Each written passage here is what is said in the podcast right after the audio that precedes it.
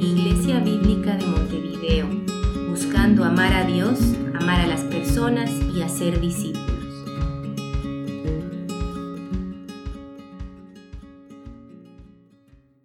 Bueno, si tienen sus Biblias eh, a la mano, les invito a abrirlas en Génesis capítulo 22.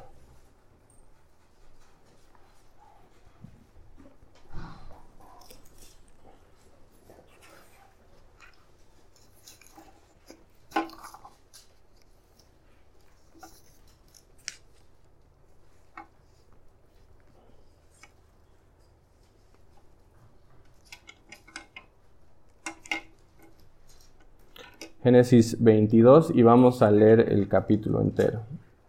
Dice así.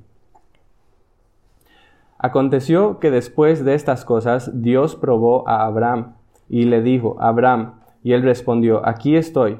Y Dios dijo, toma ahora a tu hijo, tu único, a quien amas, a Isaac, y ve a la tierra, tierra de Moría, y ofrécelo ahí en holocausto sobre uno de los montes que yo te diré Abraham se levantó muy de mañana, aparejó su asno y tomó con él a dos de sus criados y a su hijo Isaac. También partió leña para el holocausto y se levantó y fue al lugar que Dios le había dicho.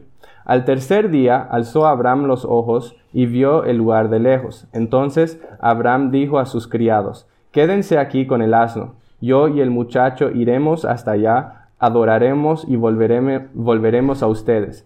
Tomó Abraham la leña del holocausto y la puso sobre Isaac su hijo, y tomó en su manto el fuego y el cuchillo, y los dos iban juntos. Isaac habló a su, padre Abraham, Padre mío, y él respondió, Aquí estoy, hijo mío. Aquí están el fuego y la leña, dijo Isaac, pero ¿dónde está el cordero para el holocausto? Y Abraham respondió, Dios proveerá para sí el cordero para el holocausto, hijo mío. Y los dos iban juntos. Llegaron al lugar que Dios le había dicho. Y Abraham edificó allí en el altar, arregló la leña, ató a su hijo Isaac y lo puso en el altar sobre la leña. Entonces Abraham extendió su mano y tomó el cuchillo para sacrificar a su hijo. Pero el ángel del Señor lo llamó desde el cielo y dijo, Abraham, Abraham. Y él respondió, aquí estoy. Y el ángel dijo, no extiendas tu mano contra el muchacho, ni le hagas nada, porque ahora sé que temes a Dios ya que no me has rehusado tu hijo, tu único. Entonces Abraham alzó los ojos y miró y vio un carnero detrás de él, eh, trabado por los cuernos en un matorral. Abraham fue, tomó el carnero y lo ofreció en holocausto en lugar de su hijo. Y Abraham llamó a aquel lugar con el nombre del Señor proveerá, como se dice hasta hoy, en el monte del Señor se proveerá. El ángel del Señor llamó a Abraham por segunda vez desde el cielo y le dijo, por mí mismo he jurado, declara el Señor, que por cuanto has hecho esto y no me has rehusado tu Hijo, tu único, de cierto te bendeciré grandemente, y multiplicaré en gran manera tu descendencia como las estrellas del cielo y como la arena en la orilla del mar, y tu descendencia poseerá la puerta de, tus, de sus enemigos. Y en tu simiente serán bendecidas todas las naciones de la tierra, porque tú has obedecido mi voz. Entonces Abraham volvió a sus criados y se levantaron y fueron juntos a Berseba, y habitó Abraham en Berseba. Después de estas cosas, le dieron noticias a Abraham, diciendo, Milca también le ha dado hijos a tu hermano Nacor, Uz su primogénito, Buz su hermano, y Kemuel padre de Aram, Kesed, Aso, Pildas, Hidlaf y Betuel. Y Betuel fue padre de Rebeca. Estos ocho hijos dio a luz Milca a Nacor, hermano de Abraham. También su concubina de nombre Reuma dio a luz a Teba, a Gaam, a Tajas y a Maca. Padre, te damos gracias por, eh, por tu palabra. Señor, tu palabra es preciosa. Tu palabra es como una mina de oro con tesoros preciosos para que los encontremos y pedimos que esta mañana nos ayudes a ver cuán preciosa es tu palabra, que podamos eh, extraer de tu palabra esos tesoros preciosos y que realmente hables a nuestras vidas, Señor, que, nos muestres con mayor claridad el Evangelio y que nuestras vidas eh, reflejen tu Evangelio, que no solo conozcamos tu palabra, sino que vivamos tu palabra.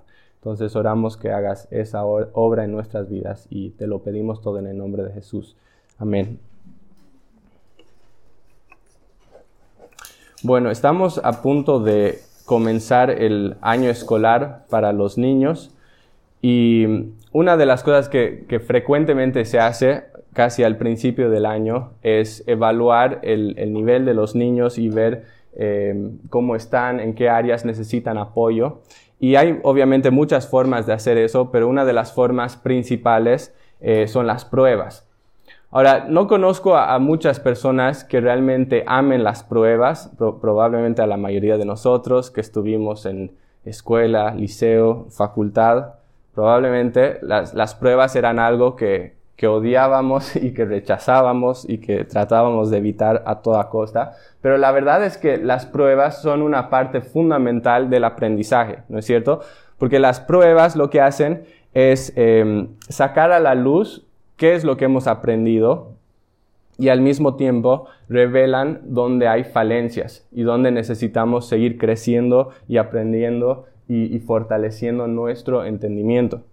Y entonces las pruebas son una parte fundamental de nuestro aprendizaje y eso no solo es cierto en, el ámbito académico, también es, cierto en un sentido espiritual. ¿No? Que las, pruebas espirituales también tienen un rol muy importante y fundamental en nuestras vidas, como vamos a ver en este pasaje. Entonces, en este pasaje hay dos verdades principales que quería eh, exponer y, que podamos realmente meditar en esto en esta mañana. Y la primera de estas verdades es que Dios prueba nuestra fe, que Dios prueba nuestra fe. Eh, el versículo 1 habla de esto explícitamente, dice, después de estas cosas, Dios probó a Abraham. Ahora, obviamente sabemos que a lo largo de su vida Dios había probado a Abraham en muchos sentidos diferentes, eh, en algunos casos, Abraham había eh, pasado esas pruebas muy bien, había, eh, había aprobado las pruebas, por así decirlo, pero también habían momentos donde Abraham fracasó rotundamente esas pruebas y donde mostró que su fe no era tan firme como quizás él había imaginado en un principio. Hasta el momento, muchas de esas pruebas fueron circunstanciales, es decir, que, sucedían con las circunstancias que, Abraham tenía que actuar o responder. Pero en este caso, la prueba viene eh, en la forma de una petición que Dios le hace directamente a Abraham. ¿Y qué es lo que Dios le pide? Le pide que ofrezca a su hijo Isaac en holocausto. Es decir, que ofrezca a su hijo como un sacrificio sobre el fuego. El versículo 2 nos habla de, la magnitud de lo que Dios estaba pidiendo aquí. Eh, fíjense, el versículo 2 dice, y Dios dijo, toma ahora a tu hijo, tu único, a quien amas, a Isaac, y ve a la tierra de Moría, y ofrécelo ahí en holocausto sobre uno de los montes que yo te diré. En ese versículo, con cada afirmación, vemos, eh, entendemos un poco más profundamente cuán intensa era la prueba a la que Dios estaba sometiendo a Abraham en este, en este episodio. Fíjense primeramente que dice que Dios pide que ofrezca a su hijo. No le está pidiendo que ofrezca un objeto, no le está pidiendo que ofrezca a su mascota, no le está pidiendo ni siquiera que ofrezca un poco de, o que sacrifique un poco de su comodidad, un poco de su tiempo, un poco de su dinero. No, lo que Dios está pidiendo aquí es que sacrifique a su propio hijo en una cultura donde la familia lo era todo. Entonces realmente era algo muy fuerte lo que Dios estaba pidiendo. Ahora, en segundo lugar, la segunda frase lo intensifica aún más, ya que aclara que el hijo que él debe sacrificar es su único hijo. ¿No es cierto? Ahora, no es que, no es que Abraham tenía hijos de sobra y que, que Dios le dice, bueno, de todos tus miles de hijos, selecciona uno el más irritante, el que más te molesta, el que, el que más te da dolores de cabeza y ofrece eso en, un altar. No. ¿Qué es lo que Dios le pide? Le, pide que ofrezca a su único hijo. Si recuerdan, eh, Ismael ya había sido desheredado, entonces Isaac era considerado su único hijo. Y entonces realmente es, es, algo muy fuerte lo que Dios está pidiendo. Está pidiendo básicamente que Abraham ofrezca lo único que tiene. Y si todo eso no fuera suficiente, hay una tercera afirmación que lo hace, hace que esta situación sea aún más dolorosa. Y es que dice que este hijo a quien debe sacrificar es su hijo a quien ama. ¿No es cierto? Entonces, en otras palabras, está diciendo, ese hijo que es tu alegría, ese hijo que es tu tesoro, ese hijo que es tu posesión más preciada, quiero que a ese lo sacrifiques. Y si se ponen a pensar, esto era, era muy doloroso. Abraham había esperado 25 años para que llegue este hijo, 25 largos años. Había eh, realmente sufrido muchas cosas en el camino y ahora que, que, Dios le había dado este hijo, este hijo era su alegría, era su, una, una fuente de alegría para él. Y ahora Dios pide que se lo entregue. Y no simplemente que lo entregue al servicio del Señor, no simplemente que, que lo envíe a una tierra lejana para que sirva al Señor, no simplemente para que haga algo, algo así, sino que lo entregue como un holocausto sobre el fuego, como un sacrificio total. Ahora, obviamente tú y yo conocemos el fin de esta historia, sabemos que Dios no quería realmente que Isaac muera, que era simplemente una prueba y que al final no iba a tomar la vida de este hijo. Pero Abraham no sabía eso. Nosotros lo leemos y, vemos el final, pero Abraham no sabía eso. En ese momento, lo único que él podía ver y lo único que él podía entender es que Dios realmente quería que él entregue a su hijo. Y eso obviamente era una situación muy agonizante para él. Quiero que te pongas en los zapatos de Abraham por un momento. ¿Qué harías si Dios te pide esta mañana entregar lo que más amas en este mundo? ¿Estarías dispuesto a entregárselo a Dios? ¿Qué pasaría si en lugar de pedírtelo, Dios simplemente se lo llevara? ¿Cómo reaccionarías? ¿Seguirías alabando al Señor si Él hace eso en tu vida?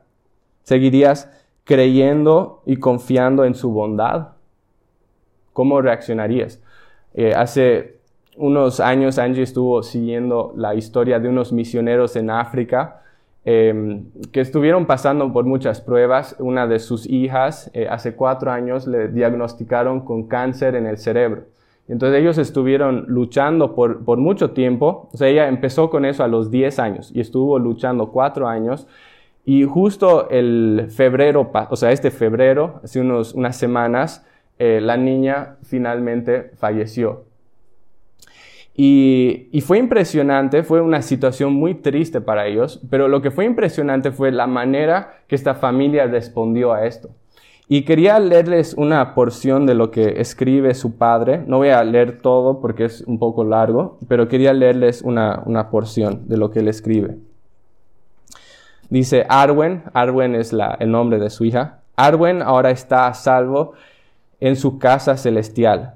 La leve y momentánea aflicción de Arwen ha terminado para siempre y confío en que ya palidece en comparación con la gloria que ella puede ver ahora que, sea, que, que su fe se ha hecho vista. Gloria eterna. Si Arwen se hubiera, hubiera recuperado del cáncer, habríamos alabado al Señor sin embargo, lo, alabamos en todas las cosas. Alabado sea el Señor. Él es bueno, siempre bueno. Eso escribe su padre. Y esto es una, es una situación real.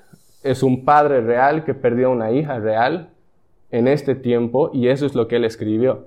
Y es impresionante. La pregunta es, si eso sucediera en tu vida, ¿tú responderías de la misma manera? Y, tal vez hasta cierto punto es difícil predecir cómo reaccionaríamos en esa situación, porque podemos decir cosas, pero la verdad es que es muy difícil saber exactamente qué haríamos si eso nos sucediera. Pero algo que ninguno de nosotros puede negar es que la forma que tú reaccionas cuando algo así sucede en tu vida dice mucho acerca de la calidad de tu fe y de tu amor por el Señor. Y, por eso las pruebas son tan importantes en nuestras vidas. ¿Por qué? Porque las pruebas muestran y revelan dónde estamos parados. Las pruebas eh, muestran cuál es la condición de nuestras vidas. Cada uno de nosotros somos propensos a, a pensar y asumir que nuestra fe es más fuerte de lo que es. Tenemos esa tendencia a, pensar que somos más firmes de lo que realmente somos. Y lo que una prueba hace es traer tus pies nuevamente al suelo y ayudarte a ver la verdadera condición de tu corazón.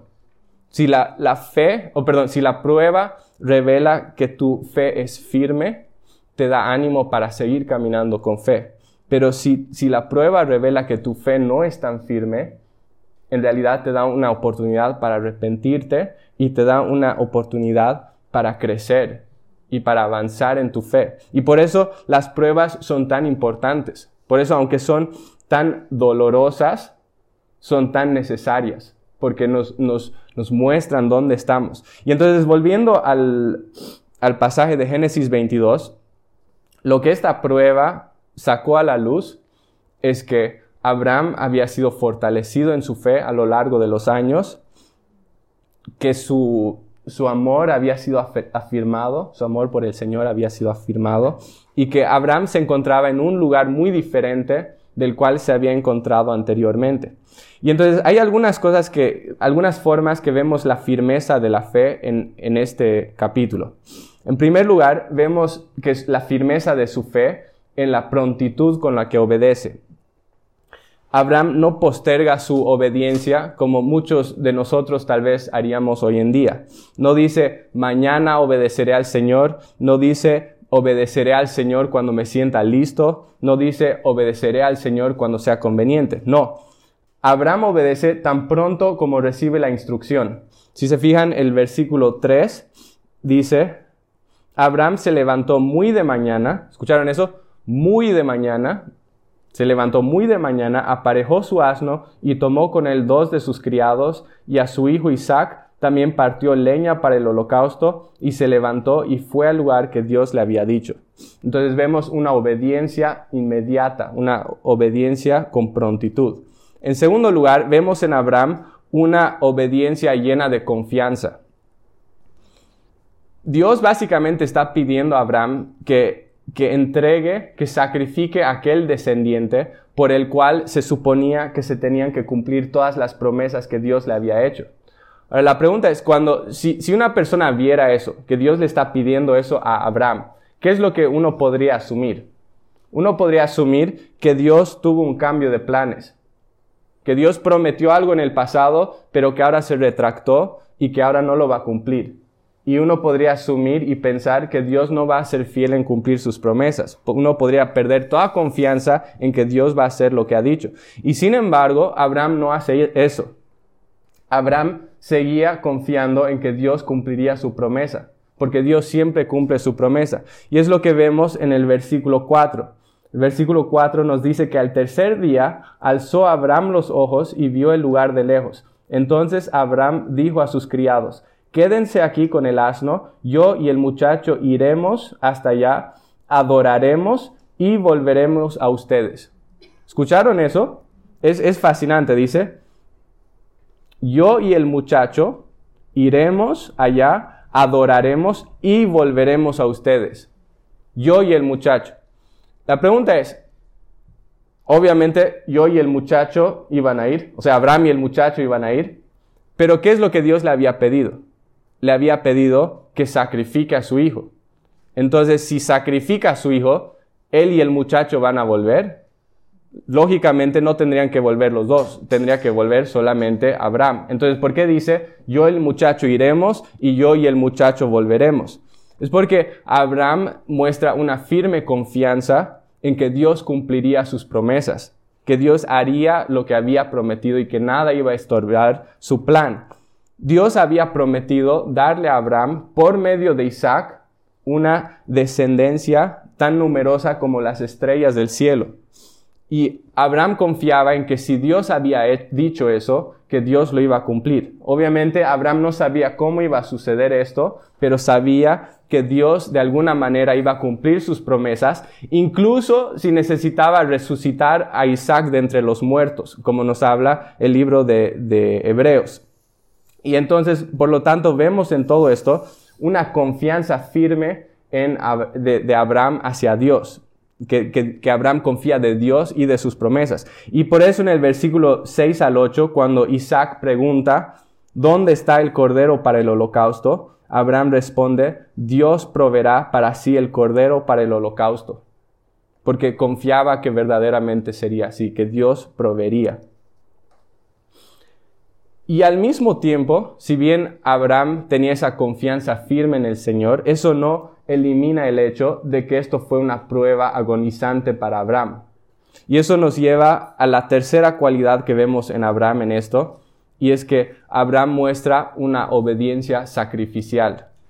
Que Abraham no es como, como muchas personas hoy que solo sirven o solo siguen al Señor cuando es fácil, que solo siguen al Señor cuando no requiere ningún sacrificio, que, no, que, solo sirven al Señor cuando, cuando no requiere ningún sacrificio en cuanto a tiempo o dinero o comodidad. Abraham no es como eso. Abraham es alguien que, que verdaderamente sigue al Señor sin importar cuál sea el costo.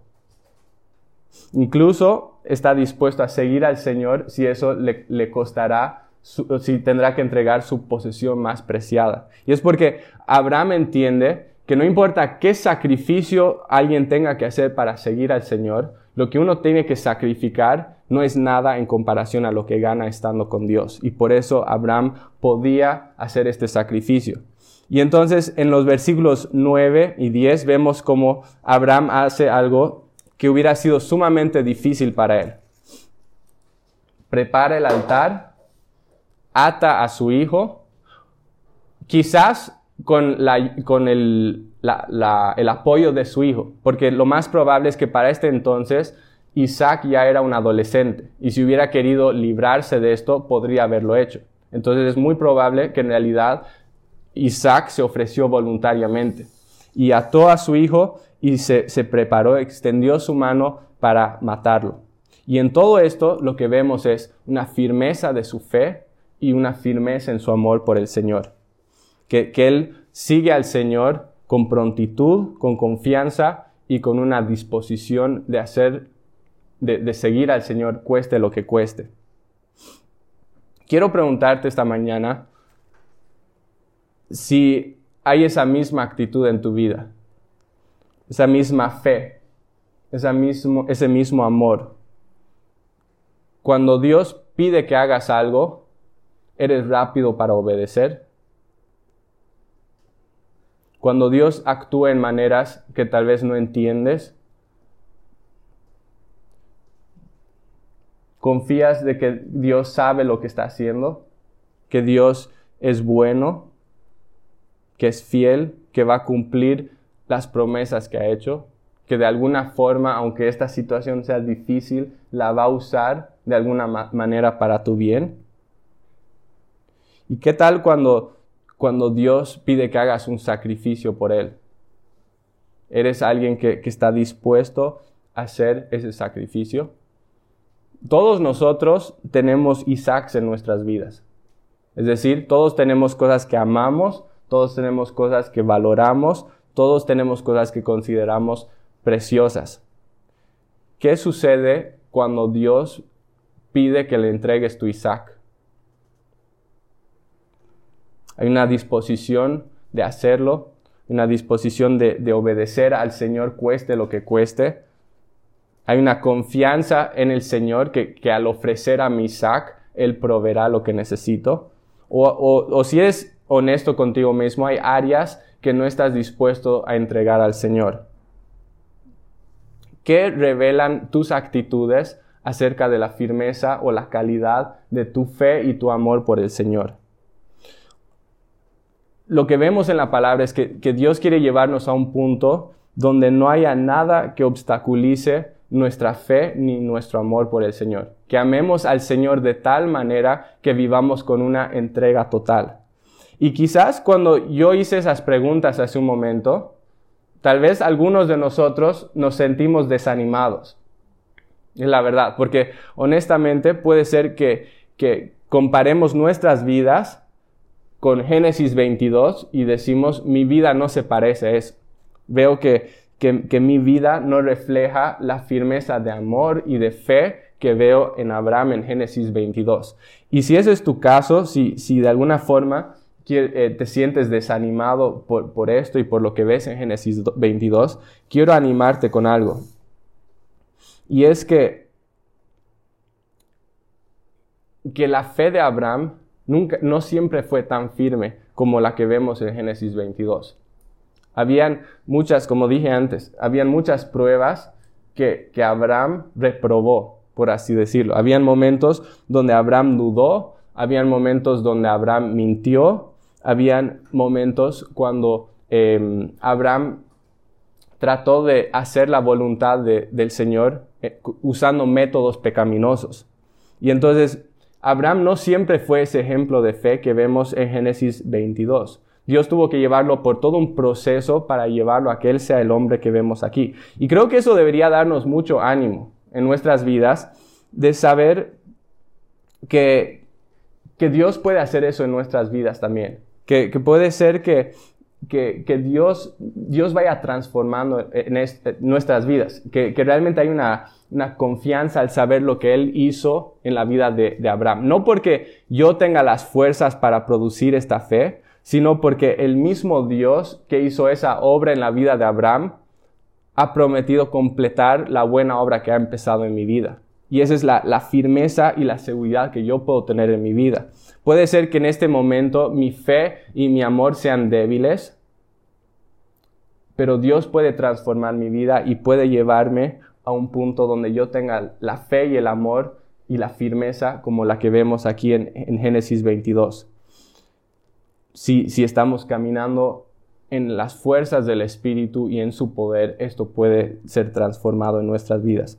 Y entonces esto nos lleva a una segunda verdad que quisiera enfatizar aquí en Génesis 22.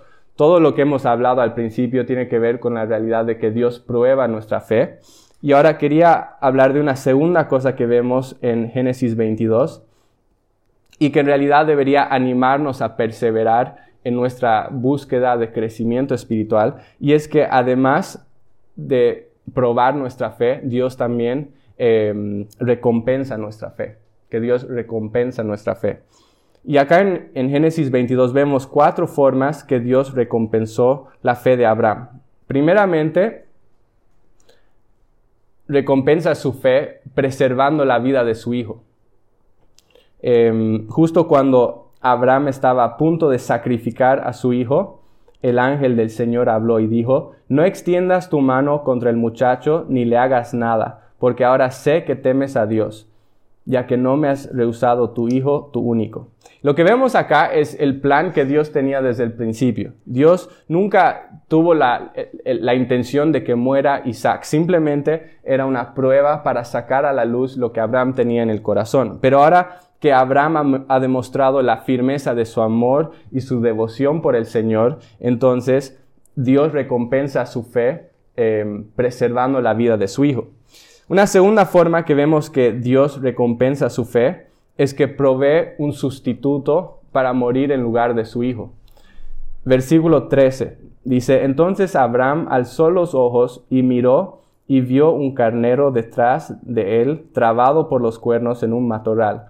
Abraham fue, tomó el carnero y lo ofreció en holocausto en lugar de su hijo. Y Abraham llamó a aquel lugar con el nombre de El Señor proveerá, como se dice hasta hoy, en el monte del Señor se proveerá. Algo que es interesante notar en esos versículos es que hay mucha simbología aquí. Mucha simbología. Es interesante que si se ponen a pensar, Dios no le dijo a Abraham que, que sacrifique a su hijo, en el pueblo donde ellos vivían. ¿Qué le dice? Le hace tomar un viaje de tres días a, la región de Moría y que lo, lo entregue, que lo sacrifique ahí. ¿Por qué Dios pide que hagan este viaje? Es porque Dios quería establecer una conexión entre lo que sucedió en Génesis 22 y su futura obra redentora. Algo que es fascinante es que, eh, según Segunda Crónicas 3.1, Moría es el mismo lugar donde muchos años más tarde Salomón edificaría la casa del Señor, es decir, el templo. ¿Y qué era el templo? El templo era el lugar donde las personas por años y años irían a, traer sus sacrificios animales. por el perdón de sus pecados. Y Moría es el mismo lugar donde Cristo un día haría su obra redentora. Entonces vemos que, hay una, una simbología, que, están que se está haciendo un paralelismo entre lo que sucedió en Génesis 22 y lo que Cristo haría algún día en una cruz por nuestro pecado. Así como ese carnero fue sacrificado en lugar de Isaac, en unos años más tarde, Cristo sería sacrificado en una cruz de madera por nuestro pecado. Nosotros merecíamos la pena de muerte por nuestro pecado. Romanos dice que la, paga del pecado es muerte. Yo merecía muerte, tú merecías muerte, todos merecíamos muerte por nuestro pecado. Pero lo que Cristo hizo fue ir a una cruz, recibir el castigo, la pena de muerte que yo merecía por mi pecado, para que esa pena no tenga que caer sobre mí. Y eso es lo que Cristo estaba haciendo. Ese día, el día que Isaac fue al monte, hubo un sustituto para morir en su lugar. Pero el día que Cristo fue, el, día que Cristo, el, el único Hijo de Dios, fue a ese mismo monte, no hubo nadie para morir como sustituto suyo. ¿Y por qué? Porque Cristo era el sustituto que daría su vida por todos los que un día creeríamos y nos arrepentiríamos de nuestro pecado. Y entonces es algo precioso que, vemos este, este paralelismo, ¿no? Y por eso se dice que hasta el día de hoy en el monte del Señor se proveerá, porque fue en ese monte que Cristo proveyó para nuestra redención. Una tercera forma que Dios recompensa la fe de Abraham es reafirmando la promesa que le había hecho anteriormente, que incluía una descendencia, que incluía una tierra y una bendición. Vemos en el versículo 15, dice, el ángel del Señor llamó a Abraham por segunda vez desde el cielo y le dijo, por mí mismo he jurado, declara el Señor, que por cuanto has hecho esto y no me has rehusado tu hijo, tu único, de cierto te bendeciré grandemente y multiplicaré en gran manera tu descendencia como las estrellas del cielo y como la arena de la orilla del mar, y tu descendencia poseerá la puerta de sus enemigos. En tu simiente serán bendecidas todas las naciones de la tierra, porque tú has obedecido mi voz. Y básicamente esos versículos lo que vemos es que Dios está reafirmando una promesa que había hecho en el pasado. Y hay una cuarta y última manera que Dios recompensa la fe de Abraham en este capítulo, y es proveyendo los medios para que estas promesas se cumplan. Em, en la, básicamente ese es la, el punto y el propósito de esa genealogía que está al final del capítulo. La genealogía que está ahí es sobre la familia de, de Rebeca. ¿Y por qué Rebeca está aquí? ¿Por qué Rebeca es importante? Es porque Rebeca sería la futura esposa de Isaac. Y es decir, que por medio de ella se iba a que, iba a continuar la descendencia y se iban a continuar cumpliendo los propósitos y los planes que Dios había eh, prometido antes. Entonces vemos que también Dios recompensa su fe proveyendo para que esa, esa promesa se siga cumpliendo. Y entonces vemos en, en todo esto que hay muchas formas que Dios estaba recompensando su fe. Y lo que Dios hizo ese día con Abraham es lo que Dios también hace en nuestras vidas, que Dios también recompensa nuestra fe. En Hebreos 11:6 dice, y sin fe es imposible agradar a Dios, porque es necesario que el que se acerca a Dios crea que Él existe y que recompensan a los que le buscan. Como pueden ver en ese versículo, hay un sentido muy real en el que Dios recompensa esa búsqueda de fe de las personas. Que Dios lo, lo, recompensa. Porque si bien la fe es algo que proviene de Dios, si bien la fe es algo que Dios da, la fe también es algo que somos llamados a cultivar y a buscar. En la Biblia la, fe es descrita como algo que puede ser fuerte o débil. La fe es descrita como algo que, que puede crecer en nuestras vidas. La fe es algo, eh, es descrita como algo que debemos buscar. La fe es descrita como algo que debemos, que debemos, que podemos y debemos nutrir y alimentar en nuestras vidas eh, por medio de la palabra.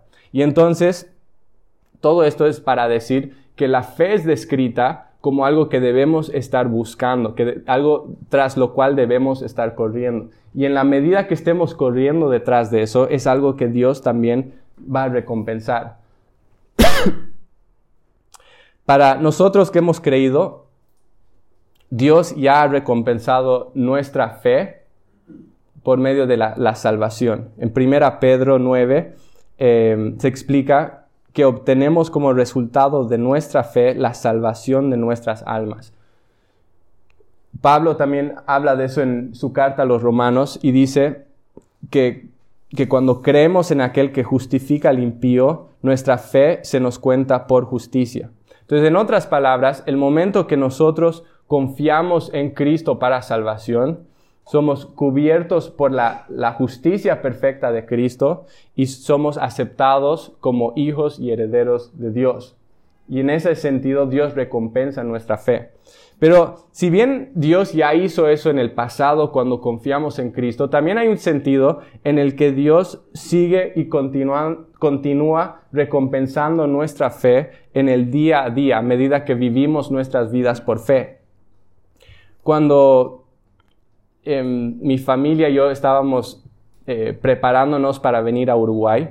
Em, un día nuestra hija mayor, Nicole, que tenía cinco años en ese momento, eh, se, acercó muy angustiada a Angie y, le preguntó, ¿por qué tenemos que ir a Uruguay? Y, y, hacía la pregunta porque obviamente al venir acá estaría dejando a sus amigas, estaría dejando eh, muchos de sus familiares, estaría dejando muchas cosas que eran importantes para ella, incluso sus juguetes y muchas otras cosas. Entonces para ella era algo muy difícil. Y entonces ella le preguntó, ¿por qué tenemos que ir a Uruguay? Y lo que Angie le respondió es algo como, bueno, Dios nos ha llamado a predicar el Evangelio a Uruguay y queremos ser obedientes a lo que Dios nos ha pedido hacer. Y, a esto Nicole respondió entre lágrimas, ¿por qué es tan difícil obedecer al Señor? ¿Por qué es tan difícil? Y creo que lo que Nicole estaba expresando expresa muy bien y con mucha honestidad lo que cada uno de nosotros descubre en algún momento de nuestras vidas y es que a veces es muy difícil seguir al Señor, que a veces hay un costo muy alto. Ahora, yo no sé qué hubiera sucedido con nosotros, con nuestra familia, si hubiéramos em, simplemente seguido las emociones y, hubiéramos decidido quedarnos ahí. Pero algo que puedo decir con firmeza y con seguridad es que hemos experimentado cosas preciosas al haber seguido al Señor en fe que nunca hubiéramos experimentado si nos hubiéramos quedado allá. Y, creo que es, es un, que, es una realidad, que muchas veces es doloroso seguir al Señor, pero en la medida que lo hacemos, en la medida que caminamos en, fe, en lo que Él nos ha llamado, Él recompensa incluso eso, mostrándonos cosas y, y dándonos cosas que nunca hubiéramos experimentado si no hubiéramos seguido lo que Él nos estaba llamando. Y entonces Dios recompensó nuestra fe, pero lo sigue haciendo en el día a día. ¿Qué es lo que nos da las fuerzas para poder entregar a nuestro Isaac cuando Dios lo pide de nosotros. Lo que nos da esa, esa, mm, esa fuerza para poder entregar nuestro Isaac es recordar lo que se menciona tres veces en este capítulo. Y es que el Señor proveerá, el Señor proveerá, el Señor proveerá. Vamos a terminar orando.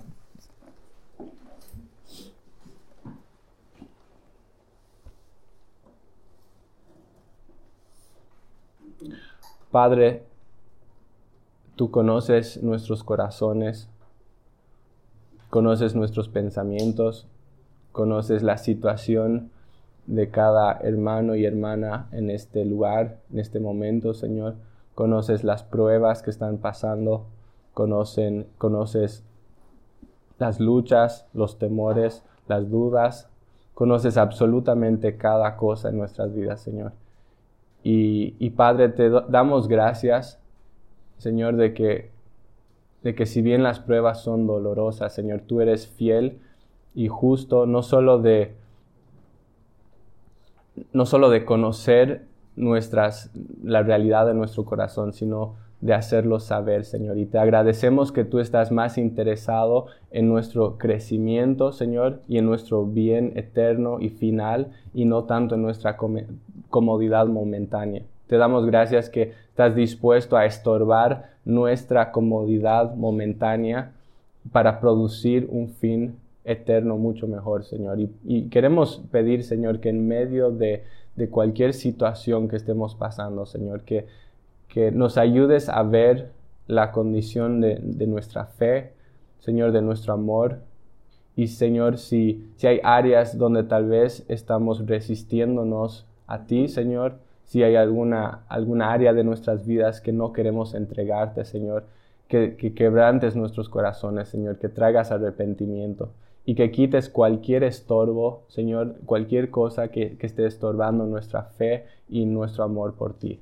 Queremos seguirte, amarte de todo corazón, Señor, y realmente experimentar todo lo que tú tienes para nosotros.